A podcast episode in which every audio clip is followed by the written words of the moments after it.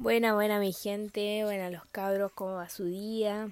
Bueno, hoy les quería hablar un poco más de cómo empezó el maquillaje y cómo evolucionó. Además que se preguntaran por qué quiero informarles y hablar de esto. Ella. Pero alguna vez han pensado en cómo evolucionó tanto el maquillaje y cómo las mujeres y hombres gracias a ellos se han sentido mejor consigo mismas. Bueno, síganme entonces. Vamos a empezar en nuestra vida cotidiana. Tenemos a mano los productos básicos del día a día. Quedamos por sentado y de lo que no sabemos mucho. Así preciso, conciso nomás. Por eso los invito a conocer la historia de la revolución del maquillaje ya que puede ser importante informarse de los productos que utilizamos en nuestra piel. Pero esto no veía antes, ya que en mediados de 1910 el uso del maquillaje ya estaba desarrollado. Pero se prefería que el resultado fuera lo más natural posible. Lo más usado en esta época era los polvos rosa de Elena Rubinstein, ya que era lo más adecuado. En la época de los 20 fue una de las más revolucionarias. Las mujeres se transformaron, lucían unos labios rojos, cabello corto y ojos pintados, con sombras oscuras.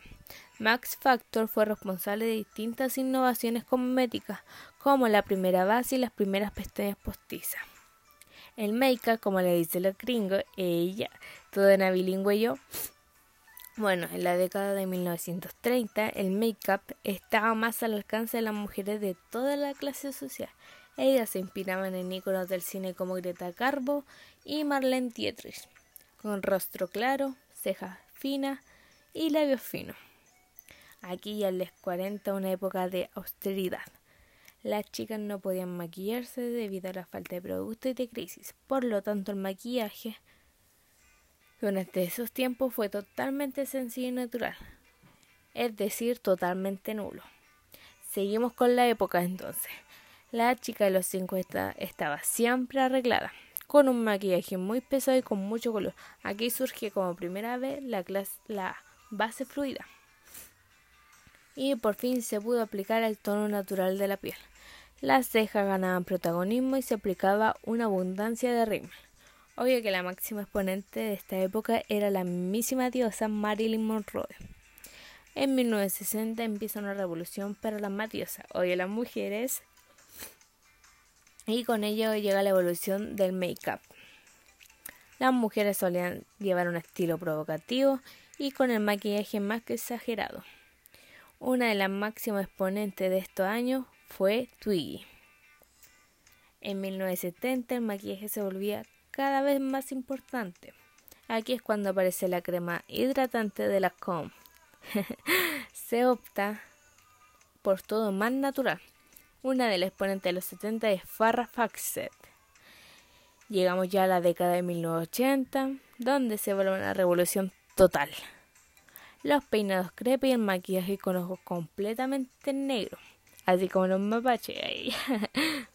los labios en colores llamativos, la piel bronceada y mucho rima. Fue clave para esta época sin reglas. Llegamos a 1990, donde después de un gran exceso llega una tendencia más simple, minimalista, ah, ¿cómo decirlo? Aunque se fueron rescatando las tendencias en los años 30, los 40, los 50, los 60 o los 70. La piel se volvió muy bronceada por la implantación de los rayos UVA. Aparece el glow, ese labial que brillito nomás, no tiene ni un poco de color. Finalmente en los años 2000 esta etapa regresó el color, pero discreto, con tono rosado, durando y dorado, brillo labial y rubor tenue. El maquillaje se ve afectado por productos minerales, los ojos negros, un delineado intenso y los labios naturales. Aquí ya estamos en 2020, donde seguimos con las tendencias de los años pasados y donde seguiremos surgiendo con estos maquillajes. Y esto es todo por hoy.